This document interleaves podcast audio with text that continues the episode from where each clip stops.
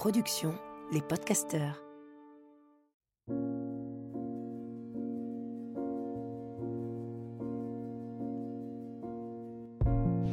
Bienvenue dans Pleine Présence, le podcast qui donne envie d'habiter pleinement l'instant présent. Qu'a-t-on de plus beau à offrir que notre pleine présence au reste du monde? Qu'a-t-on de plus beau à s'offrir à nous-mêmes? Juste quelques instants, être pleinement ici et maintenant, à l'écoute des éléments qui nous entourent, à l'écoute de notre souffle, à l'écoute du soi, à l'écoute de l'autre. Je m'appelle Lily Barbery-Coulon, j'enseigne le Kundalini Yoga et la méditation.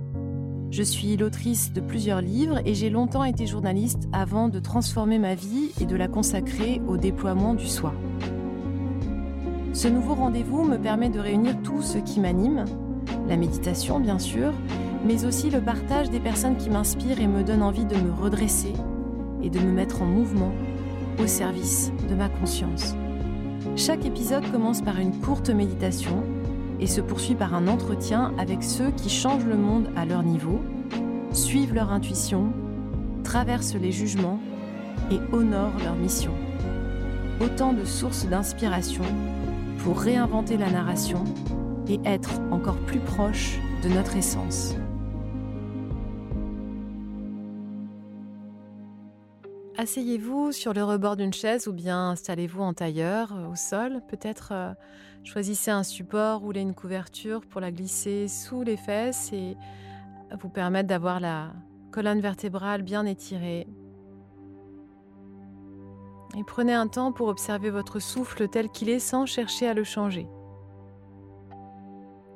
Je voudrais que cette fois vous observiez euh, la température de votre corps. Observez hmm, la chaleur dans vos orteils, dans vos pieds.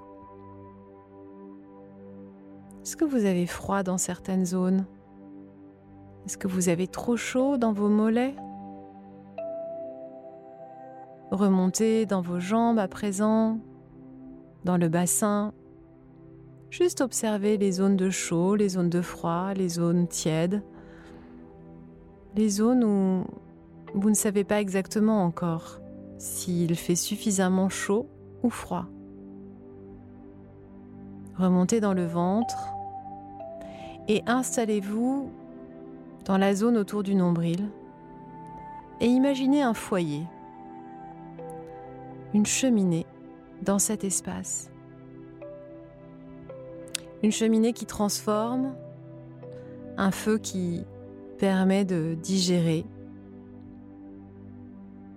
qui découpe les aliments pour en faire des nutriments.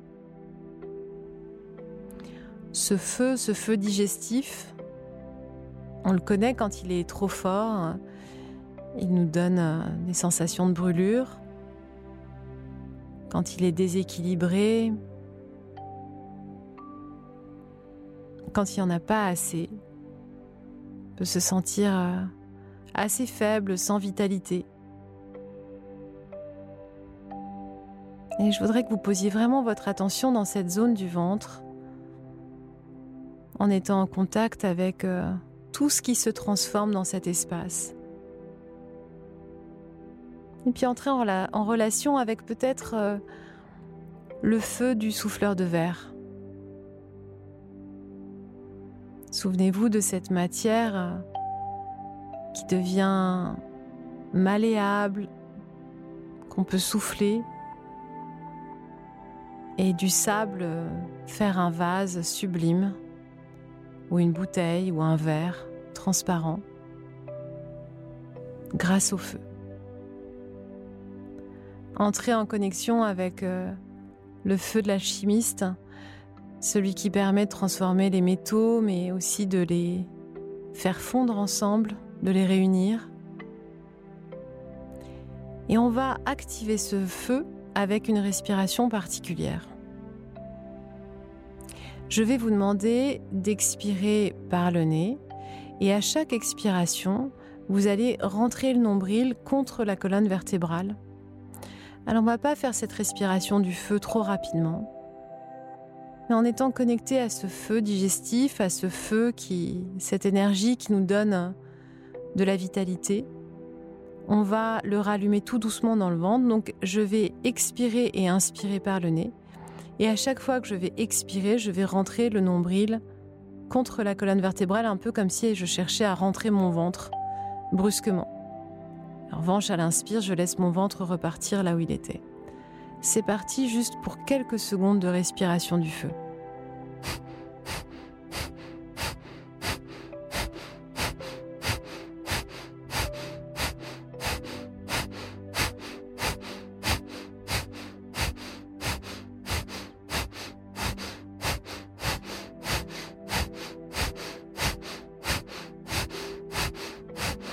Inspirez.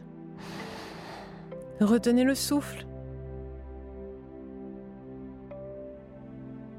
Et expirez, relâchez. À chaque fois que vous avez l'impression que vous n'avez pas suffisamment de chaleur dans le corps, ou bien que vous avez besoin de rééquilibrer un feu trop fort, vous pouvez faire cet exercice de respiration pendant quelques secondes ou aller jusqu'à 3 minutes, et puis peut-être l'accélérer pour transformer, métamorphoser, alchimiser ce qui a besoin de l'être dans votre corps. Alors aujourd'hui, je suis très heureuse parce qu'on va parler euh, d'un feu particulier, celui qui permet euh, de transformer euh, la farine en pain. On va parler de pain aujourd'hui avec Farah Keram. Moi, Farah, je l'ai rencontré il y a à peu près un an jour pour jour. On est parti euh, au château de la Haute-Borde faire une retraite que je n'organisais pas, une retraite euh, où on a hum, voilà essayé de faire de la cueillette sauvage, de reconnaître les plantes sauvages et puis euh, de méditer le matin et d'avoir une relation à l'alimentation à l'écoute des besoins de notre corps. On a travaillé avec des teintures végétales, on a transformé des orties en, en différentes potions. On s'est euh, acclimaté à l'ail des ours et euh, on a beaucoup sympathisé, Farah et moi. Farah euh, est journaliste, elle va nous expliquer un petit peu son parcours. Et puis, elle est venue pendant cette retraite avec de la semoule de blé et un grand plat dans lequel elle a fait un pain euh, un pain qu'on connaît au Maghreb, euh, que peut-être vous avez déjà goûté, qui ressemble à une espèce de... C'est entre une galette, une crêpe et un, espèce de muffin anglais. Euh, absolument délicieux et j'étais fascinée parce que en fait le geste, la main était très naturel devant nous. Elle a sorti un, un grand saladier, elle a mélangé, le blé et l'eau et assez rapidement, euh, euh, ce qu'elle a formé est venu sur le feu et s'est transformé en peut-être euh, quelques minutes. Et au bout de quelques minutes, on, a dégusté ce pain ensemble et c'était vraiment délicieux.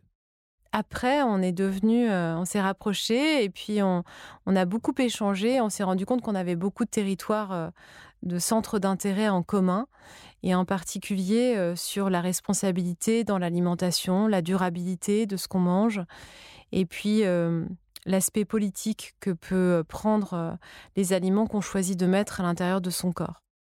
Elle m'a raconté qu'elle était en train de travailler sur un livre et ce livre, euh, il est enfin là. Il s'appelle Faire son pain et il est publié dans une collection des éditions Ulmer qui s'appelle Résilience et qui vise à, à vraiment nous éveiller à la conscience écologique avec des gestes assez simples. Bonjour Farah. Bonjour Lily je suis très contente de te recevoir euh, et pour que on te connaisse mieux et qu'on apprenne à te connaître en tout cas, est-ce que tu peux me raconter euh, comment tu es devenue journaliste?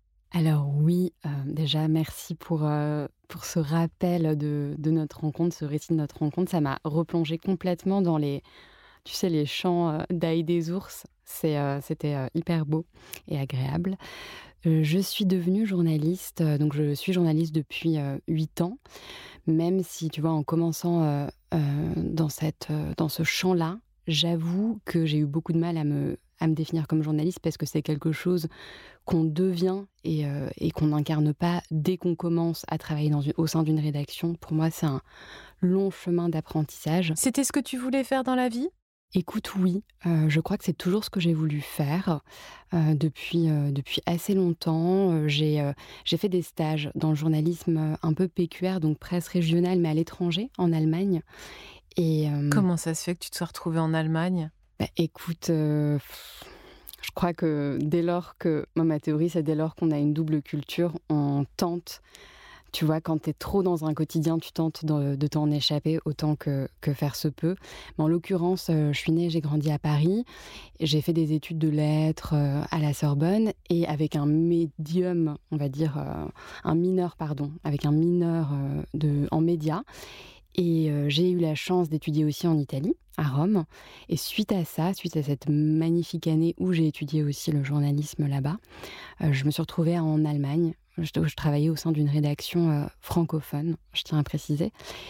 Euh, et, en rentrant en France, j'ai fini mon master euh, en médias, mais tu vois, toujours la fac, pas du tout une école de journalisme prestigieuse. Et j'ai eu la chance d'intégrer la rédaction d'une émission d'Arte qui s'appelle 28 minutes. Donc ça, c'était il y a bientôt un peu plus de 7 ans. Et vraiment, je connaissais personne. Hein. C'est-à-dire que personne dans ma famille n'est journaliste. C'est pas du tout mon milieu social d'origine, mais alors absolument pas. Et j'ai juste trouvé cette annonce sur un site internet, puisque ce que j'adore chez Arte, c'est qu'ils publient toutes leurs annonces. Voilà, clin d'œil à, toutes les personnes qui ne font pas ça. Et en l'occurrence, ça a été, ça a été très beau. J'ai fait un stage de six mois, puis je suis restée. Puis je suis allée à France Culture. Donc je suis entrée dans le milieu du journalisme par la porte vraiment journalisme culturel, puis euh, géopolitique, parce que Arte, c'est quand même. Enfin, cette émission d'Arte, en l'occurrence, euh, traite beaucoup de ça. Et puis, euh, un virage vers l'alimentation, un petit peu juste avant le Covid, on je dirais. voilà, et depuis, c'est, c'est ce que je fais principalement.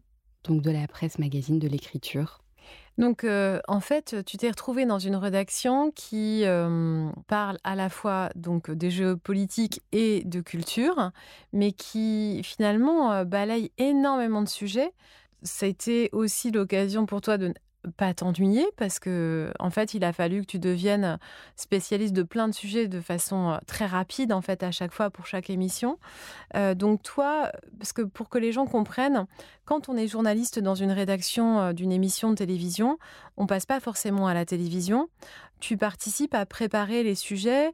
Est-ce que c'est de faire des reportages? Est-ce que c'est de participer à l'écriture en fait de l'émission?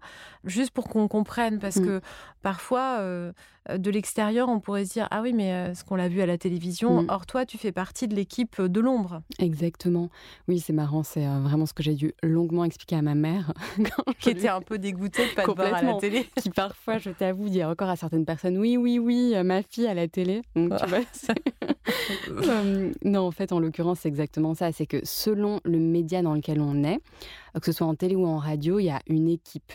Une équipe de l'ombre et une équipe qui incarne l'émission à l'antenne.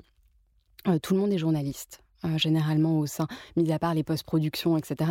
C'est vraiment une grande équipe. En radio, c'est beaucoup plus restreint. Euh, généralement, à France Culture, c'est environ 4-5 personnes par émission euh, quotidienne. Les hebdos sont. il y a moins de monde. Et en l'occurrence, Arte, enfin 28 minutes, c'est une machine.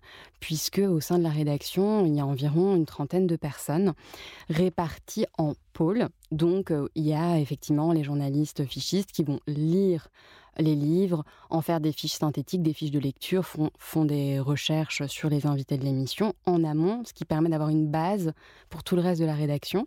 Il va y avoir les journalistes programmatrices qui vont programmer euh, comme enfin tous les tous les invités de l'émission. Euh, il va y avoir évidemment euh, le pôle de rédaction en chef. Et moi, je faisais partie de ce qu'on appelait le pôle de rédaction web. Donc, mon rôle était, au quotidien, c'était d'assister aux conférences de rédaction comme tout le monde le matin, puisque une émission télé, c'est quand même très, très quadrillé, puisqu'à la fin de la journée, il faut qu'on ait un produit fini dans le cas d'une quotidienne.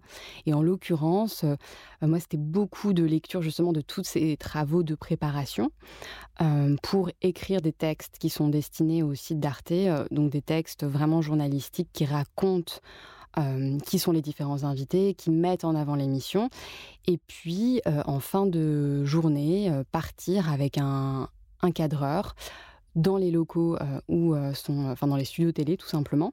Et là, très souvent, euh, on allait à la rencontre de l'un des invités de l'émission, à qui on proposait, à qui on faisait, on faisait tout simplement une interview et on lui proposait de créer un autre contenu que ce qu'il venait d'avoir lui sur le plateau, puisque ça permet en fait de faire vivre l'émission autrement sur Internet, la télé étant un autre langage que les réseaux sociaux, on le sait bien.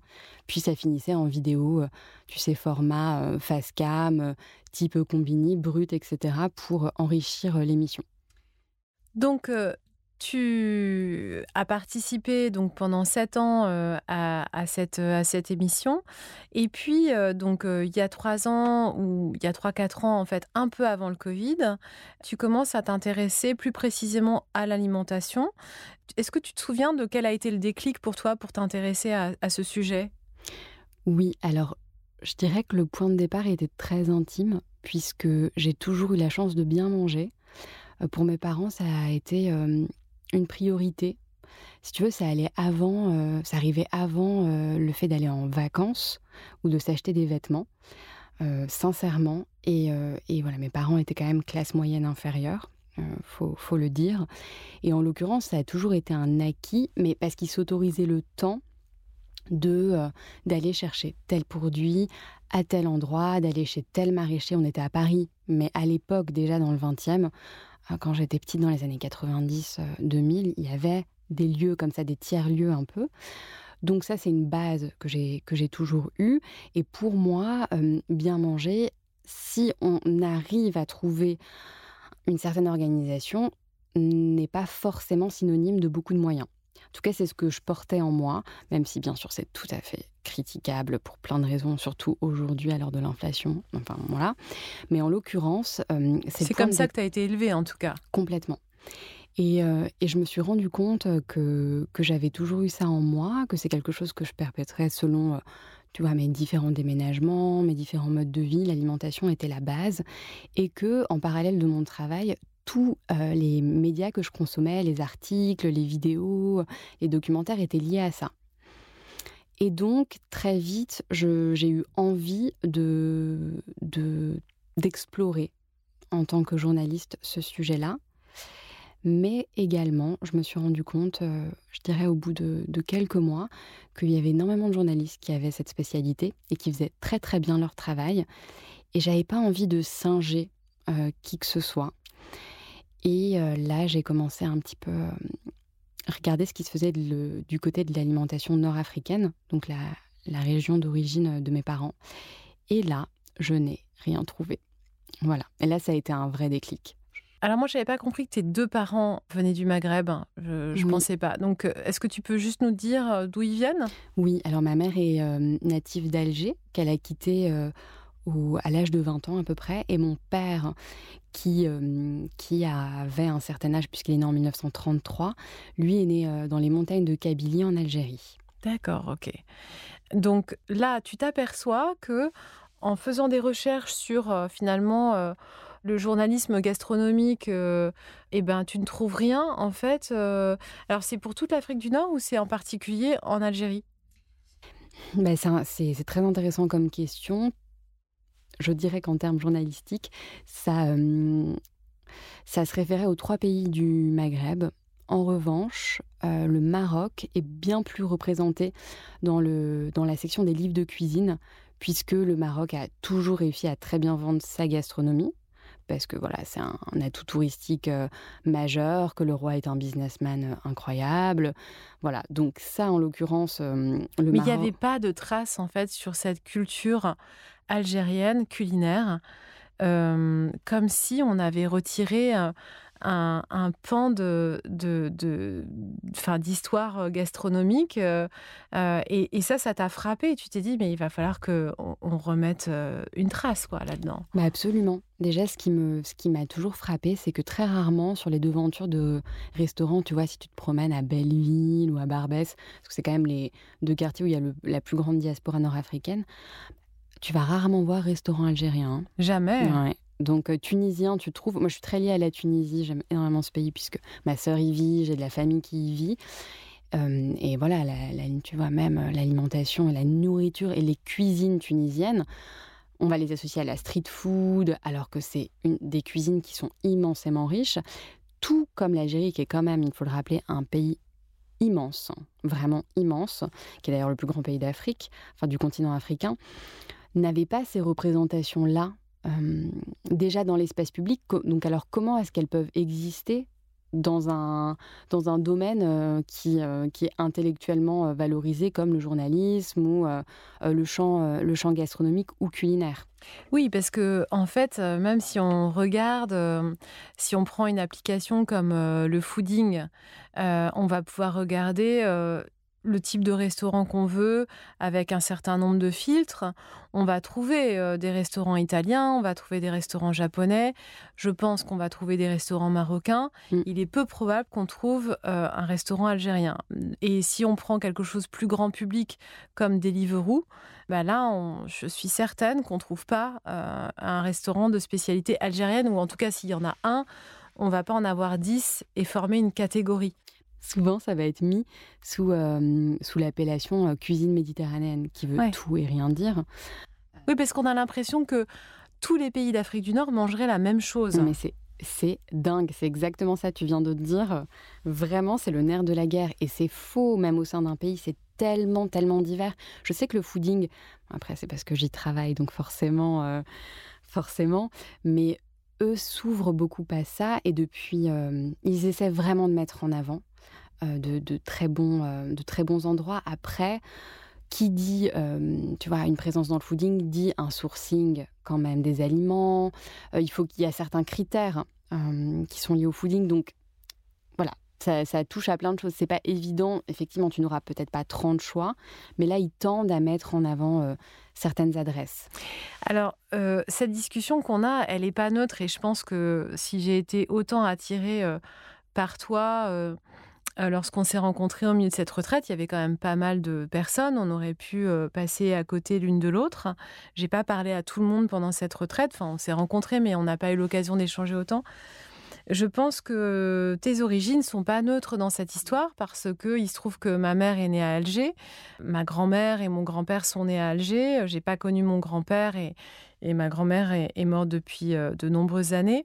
Mais en fait, euh, moi, je ne suis jamais allée dans ce pays puisque euh, il nous ramène directement à la blessure qu'on connaît tous autour de la guerre, d'Algérie, en fait, et une blessure qui est restée vraiment béante, en fait, dans l'histoire de ma famille maternelle, puisqu'ils ont quitté, en fait, le pays où ils étaient nés en 1962, et c'est resté quelque chose de vraiment on n'y retournera pas quoi. Donc je sais pas si tous mes oncles et tantes ont suivi le même principe, mais moi en fait je suis appelée, je ressens une attirance en fait pour l'Algérie depuis assez peu de temps, mais comme si j'avais besoin de voir ces histoires que j'ai entendues, dont j'ai entendu parler quand j'étais petite, de cette vie, de ce soleil, de, de cette coloration particulière, euh, des aliments aussi, parce que j'entendais beaucoup parler des aliments qu'on trouvait en Algérie, de la qualité des légumes et des fruits euh, nourris de soleil, qui manquait beaucoup à ma famille lorsqu'ils sont arrivés en France. Et puis, ben, il y avait tellement de racisme euh, à la fois contre les pieds noirs.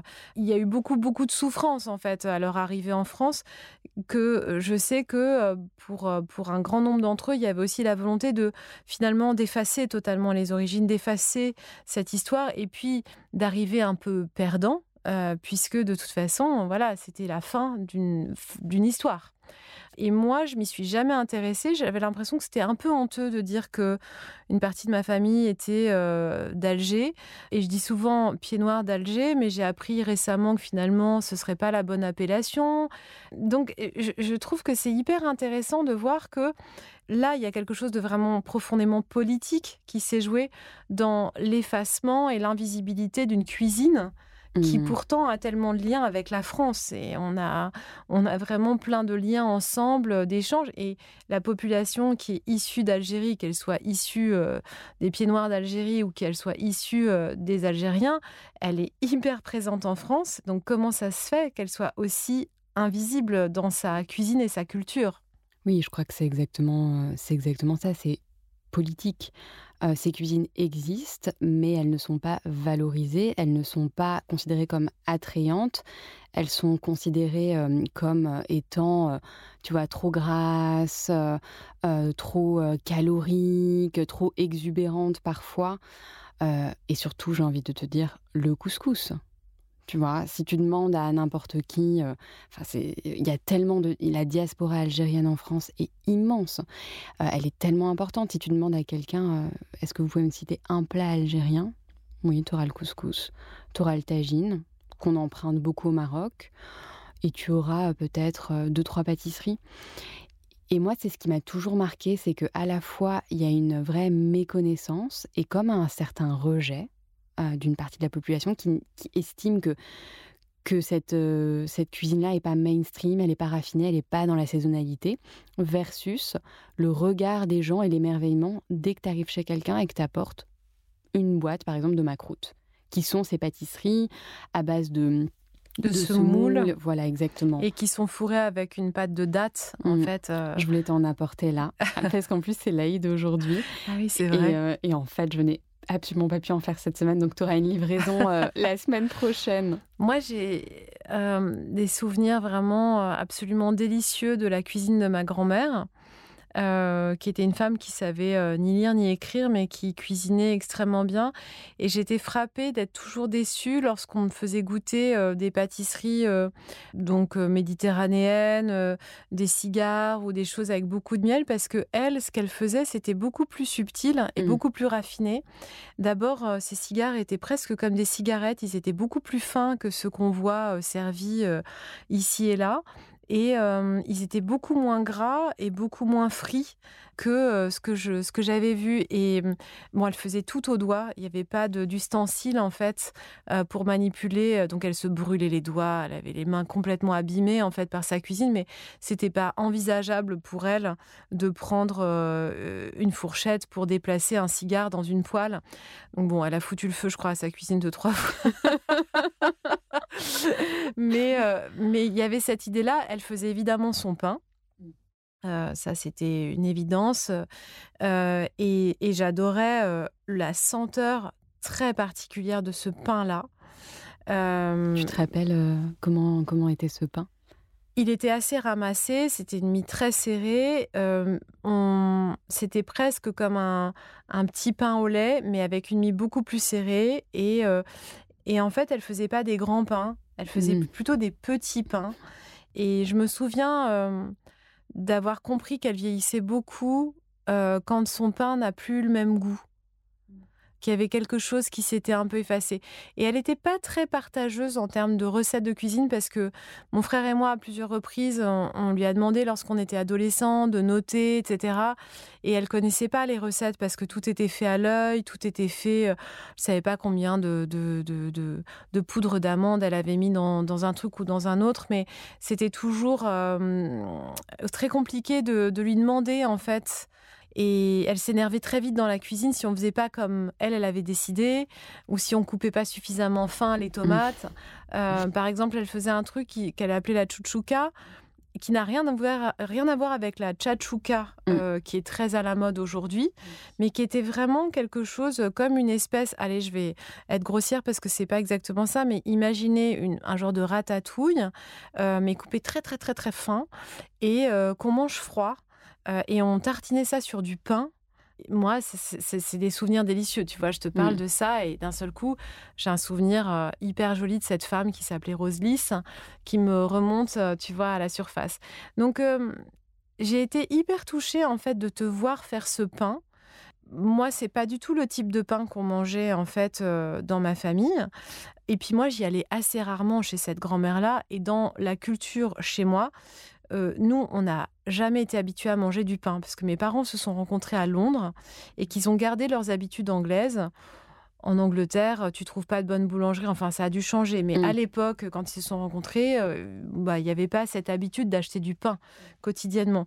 Et euh, encore aujourd'hui, si tu viens chez moi, n'importe quel moment de la semaine, tu ne trouveras pas de pain chez moi.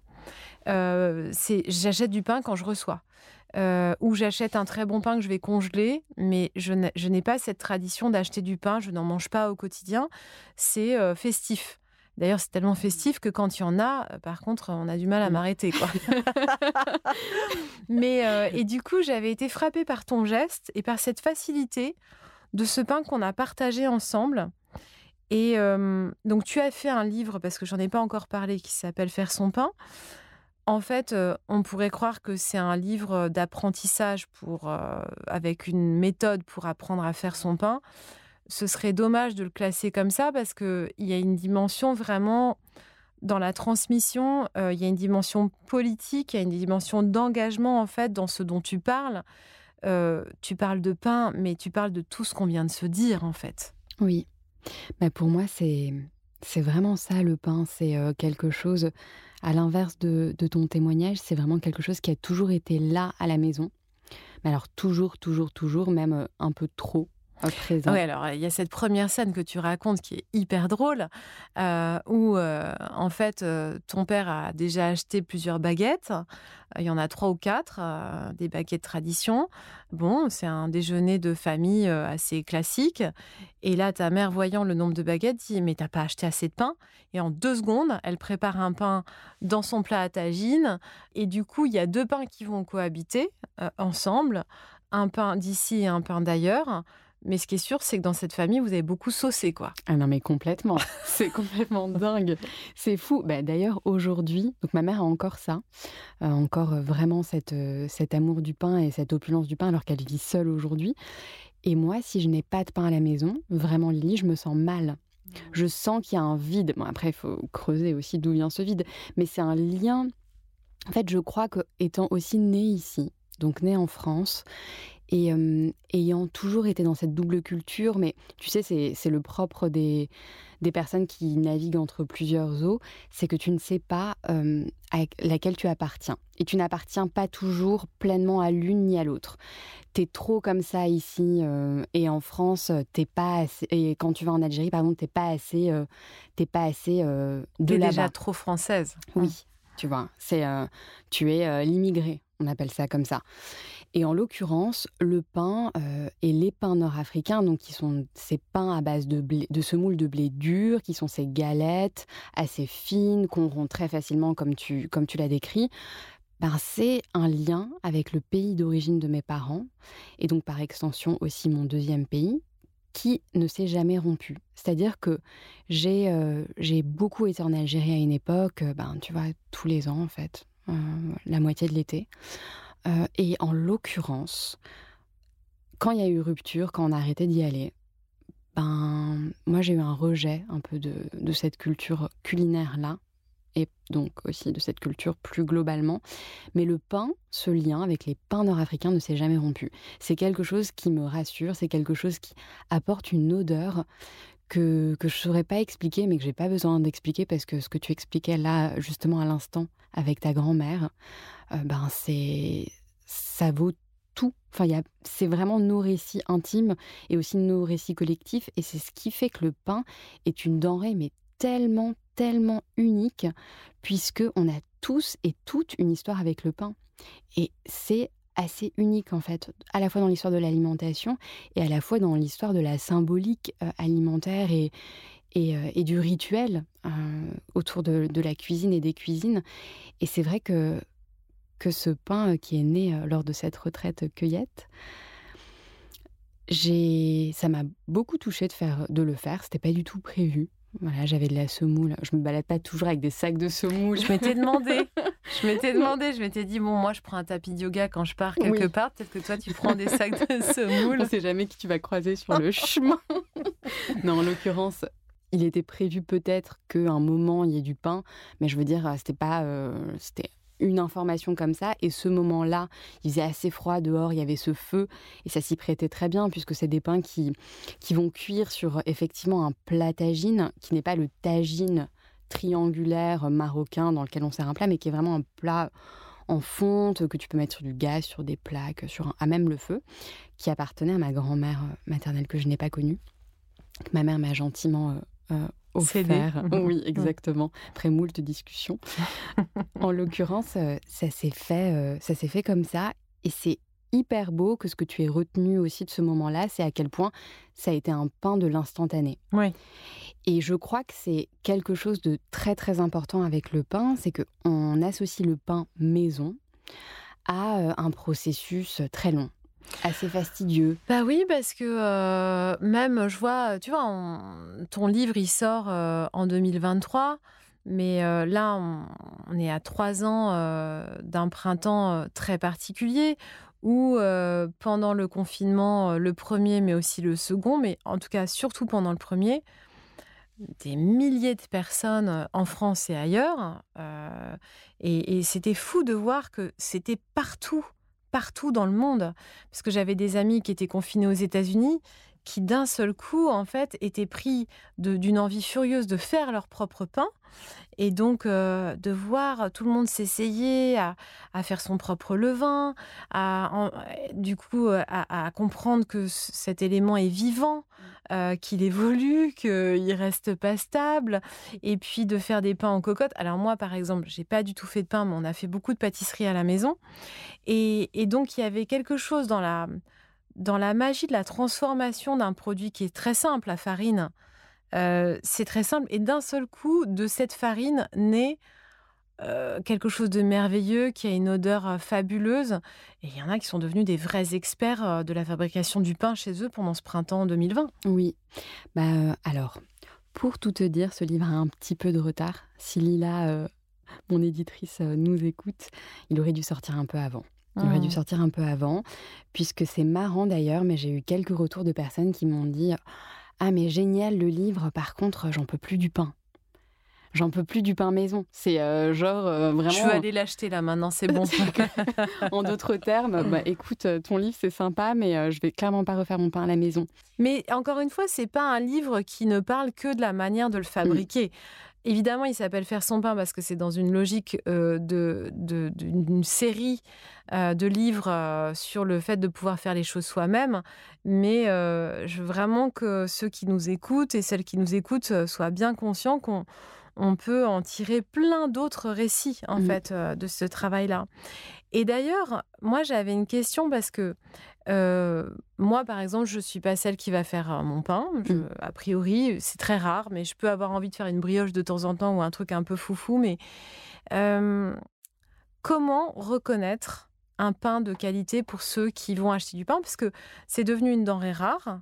D'abord, de trouver quelqu'un qui travaille avec des farines de qualité, de trouver un pain vivant. donc, j'aimerais d'abord que tu nous définisses ce que tu fais dans ton livre, mais peut-être dans, dans un format plus court, de ce que c'est qu'un pain vivant. Mmh. Un pain vivant, euh, selon moi, c'est un pain qui a été réalisé avec euh, des matières premières qui n'ont pas été euh, transformées de façon, de façon autre que le grain et la céréale émoulue ensuite en, farine. Il n'y a pas d'ajout. Il n'y a pas d'ajout d'intrants, il n'y a pas d'ajout de stabilisant. C'est vraiment des matières premières qui sont neutres, qui ont bien poussé, où il n'y a pas eu d'intervention à la fois au champ puis ensuite euh, au moulin. Et euh, mais je crois aussi que c'est plus symboliquement, euh, parce qu'on peut dire vivant, donc le levain c'est vivant, donc le levain c'est agent levant. Mais c'est pas tant que ça une définition scientifique, c'est plutôt elle est plutôt symbolique. C'est un pain en fait qui fait vibrer. C'est un pain où, euh, où, tu vas en goûter un morceau et tu vas te dire ok, il se passe quelque chose. Est-ce que le vivant a été respecté finalement? Est-ce que la chaîne du vivant a été respectée? De celle de la main euh, qui a cultivé? Est-ce que sa santé a été respectée? Est-ce que le sol du vivant a été respecté? Est-ce que euh, celui qui a fait son pain a mis tout son cœur dedans et du coup a mis de la vie à l'intérieur? C'est ça finalement le vivant. C'est exactement ça. Et en l'occurrence, euh, pour répondre à ta question sur comment reconnaître un bon pain, moi j'avoue que c'était un jeu qu'on avait en famille petit. Ah ouais Oui. vous faisiez des tests, au lieu de faire le dîner presque parfait, c'est quel est le pain Écoute, on qui mérite? Vous mettiez des notes? Eh ben Alors presque, on rentrait dans des boulangeries et, et en fait moi j'observais mes parents qui disaient ah non on sort tout de suite parce que à vue d'œil, vraiment, ça se voyait. Donc c'est complètement. J'adore. Ah non, on ne peut pas rester ici tout de ah non, mais vraiment, sortons de là. Et finalement, je, malgré moi, parce que tu vois, il y a aussi ce qu'on on a hérité de nos parents qu'on veut garder et d'autres choses qu'on veut moins garder. Bah, malgré moi, parfois, je rentre avec quelqu'un dans une boulangerie et je glisse, il faut qu'on sorte tout de suite là. Ça va pas du tout. Et c'est quoi tes repères hein? Tu, tu, sais ou tu sais pas? Alors déjà, euh, la croûte. Tu vois, l'apparence du pain extérieur. Je dirais que quand un pain est clairement, euh, tu sais, tous les pains se ressemblent mais se ressemblent de façon, euh, en termes de taille, en termes de, de couleur de cuisson, de teinte, là je me dis... Si hmm. c'est trop uniforme, tu te méfies. Si c'est trop uniforme, s'il y a trop de choix au sein de la boulangerie, si tu as plusieurs types de baguettes différentes, si tu as euh, six miches différentes, si tu as en plus des pâtisseries, en plus des viennoiseries, tu te dis que forcément, c'est euh, une boulangerie qui va travailler avec des mélanges, puisqu'en fait, les meuniers, donc les meuniers sont ceux qui transforment euh, les le blé en farine, Exactement. Ou, les autres euh, céréales. Tout à fait. En l'occurrence, les meuniers proposent aussi à des boulangeries des pré-mélanges. Donc à savoir, vraiment, tu ouvres tes boulangers, tu vas ouvrir ton petit sachet, tu vas le verser dans ton pétrin et tu vas ajouter de l'eau, du et sel. Et quel est le problème d'utiliser ces mélanges? Alors, tu as mélange et mélange, hein, comme toujours. J'essaie, autant que faire se peut, de ne pas diaboliser les boulangers qui utilisent ces mélanges-là, puisque c'est des mélanges qui sont assez figés, euh, dont euh, les, farines en, leur, en, son sein vont avoir euh, moins de valeur nutritionnelle, moins de goût. Finalement, on va uniformiser le goût ah bah euh, sans s'en apercevoir et on va pas se rendre compte parce que on a souvent cette sensation là en tout cas avec la baguette. C'est que euh, finalement bah c'est la même baguette pour tous quoi. Alors que dès qu'on va euh, chez des boulangers qui travaillent avec des farines un peu particulières qui ont une façon de travailler le pain un peu particulière. D'abord, les aspects des baguettes vont être différents, comme tu le soulignais, mais aussi en, termes de goût. Parfois même, on, a besoin de rééduquer son propre palais, mm. parce que hum, moi, je me souviens qu'il y a quelques années, j'avais identifié le bon pain comme étant celui qui était finalement pas trop cuit, mm. un peu collant en bouche, donc plein de gluten pour moi et celui qui se conservait euh, qui se conservait longtemps euh, et qui était un peu plus serré ou, bah, je me disais celui-là il est peut-être un peu dur je ne sais pas et donc ça, ça, demande en fait une éducation aussi de savoir comment un pain est fabriqué euh, et, de comprendre pourquoi il y en a un qui peut-être va hum, on va pas très bien le digérer mmh. et que ça n'a peut-être pas grand-chose à voir avec le gluten, mais plutôt avec le type de farine avec lequel il a été, lesquels il a été préparé. Oui, bah, c'est ça, c'est qu'on est un pays, paradoxalement, la France est un pays du, pain, des céréales, mais euh, les Français méconnaissent beaucoup leur terroir et méconnaissent beaucoup les pains. Et euh, moi, j'adore en boulangerie tendre l'oreille et voir, euh, tu sais, les commandes des gens. Moi, je veux un pain hyper blanc, moi, je veux ci, je veux ça. Et c'est vrai que ça raconte beaucoup de choses. Mais finalement, je crois qu'il y a aussi quelque chose qu'il faut rappeler, c'est que bah, le métier de boulanger, donc déjà, il y a, une figure d'attachement forte avec la figure du boulanger en France depuis des siècles et des siècles. Il y a beaucoup de, d'historiens qui ont travaillé sur le sujet et qui en parlent très très bien. Mais en l'occurrence, c'est un métier qui est très pénible, puisque on le sait, c'est des charges, c'est un volume horaire conséquent. Donc l'arrivée quand même de, euh, de ces sachets, euh, tu vois, de... À faciliter euh, leur quotidien. Exactement. Et en ça, moi, je fais toujours attention à ne pas diaboliser ces pratiques-là, puisque déjà, je ne suis pas boulangère, donc je ne suis pas face à leur quotidien. Et ça a permis d'alléger les horaires du boulanger. Le boulanger n'arrive plus à minuit au fournil. Et, et voilà, il y, y, a quand même une... Ça a permis une sorte de révolution dans le métier. En revanche, on voit bien les limites qui sont sanitaires, clairement. Et puis, il y, a cette nécessité, je crois, aujourd'hui, de ne pas opposer les différentes écoles du pain, à savoir, tu vois, les néo-boulangers, comme on les appelle, qui ont ces fournils dans les grandes villes ou, bon, en France rurale, mais qui vont travailler les blés anciens, qui vont travailler essentiellement au levain, ne pas les, opposer aux, personnes qui sont dans les zones industrielles et qui font euh, bah, du pain à l'échelle industrielle au, petit meunier, au grand meunier, il faudrait presque rassembler tout le monde autour d'une table et voir quel pourrait être le pain de demain pour réconcilier aussi beaucoup de gens avec le pain et rééduquer. Chose que fait par exemple très bien l'école comestible qui euh, fait notamment des, ateliers autour du pain. Alors ça, l'école comestible, j'avais dédié un épisode à Camille Labro. Euh, je remettrai euh, le numéro de l'épisode en fait dans, les, dans les liens partagés sous cet épisode pour que vous puissiez l'écouter et le retrouver parce que c'est un sujet... je pense que Camille a fait partie des premières journalistes à,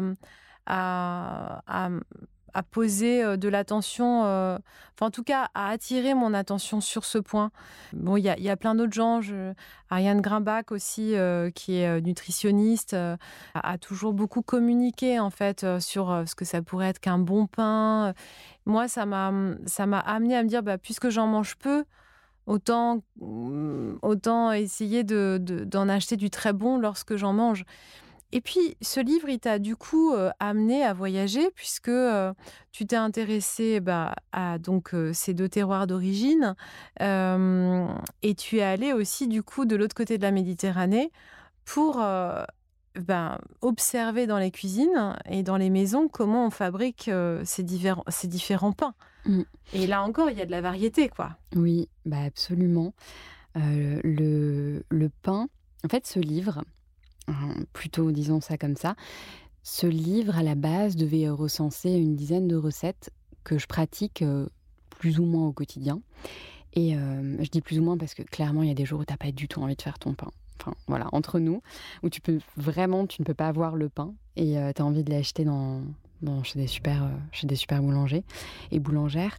En l'occurrence, j'ai fait un mélange de recettes entre, on va dire, des pains plus de tradition française ou européenne, puisqu'il y a d'autres pays très intéressants de ce point de vue-là, et des pains euh, nord-africains que moi j'ai connus à la maison, que, que je mange chez mes tantes, chez mes cousines, qui font partie de ma vie.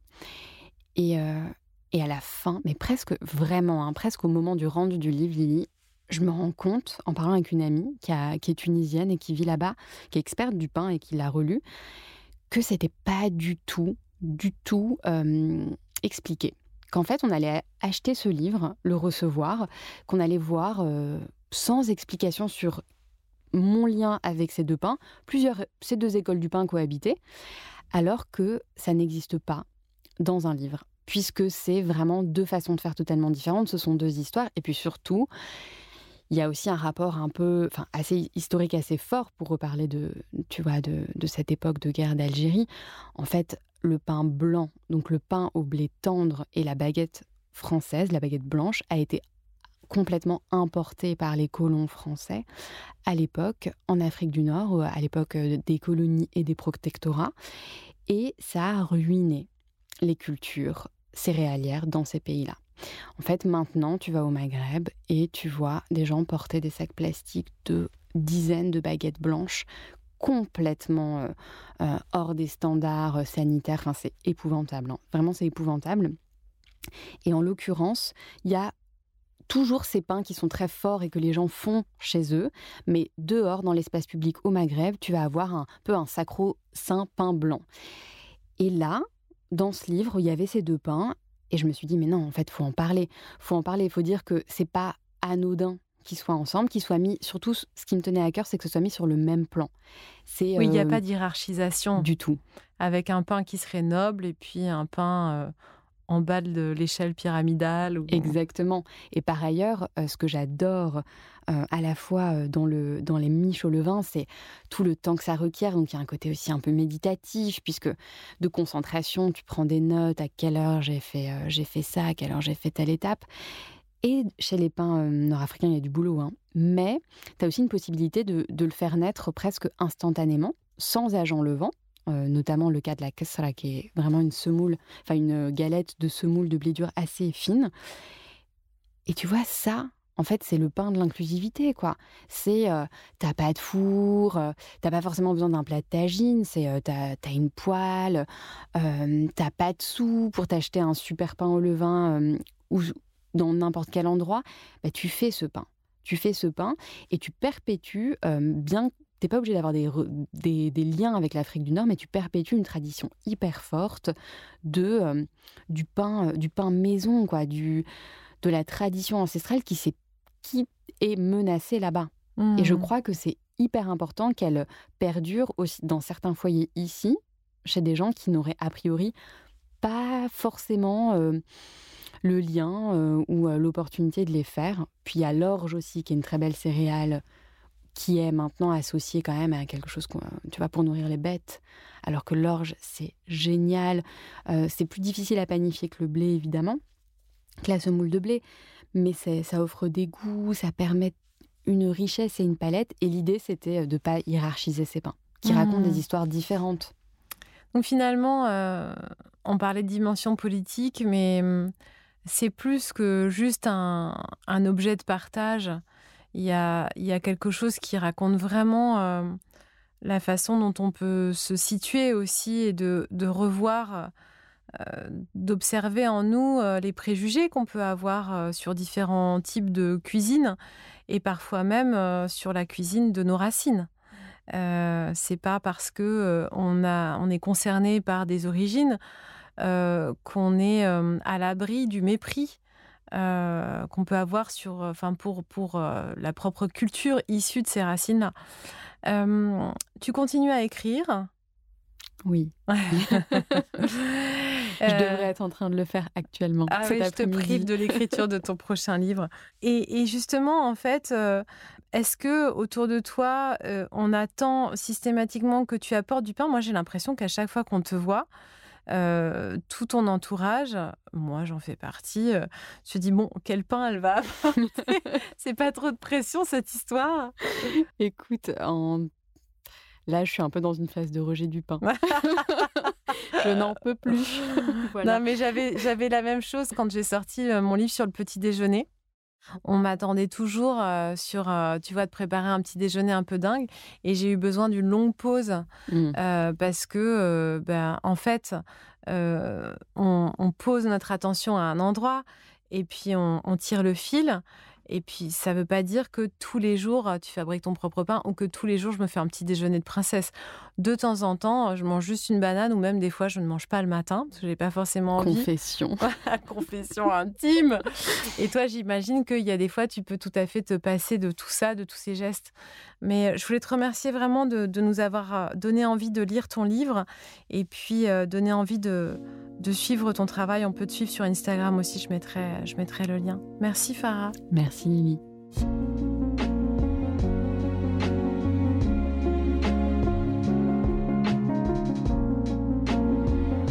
J'espère que cet épisode vous a plu, qu'il vous a inspiré. Et vous Comment allez-vous être pleinement présent à vous-même aujourd'hui?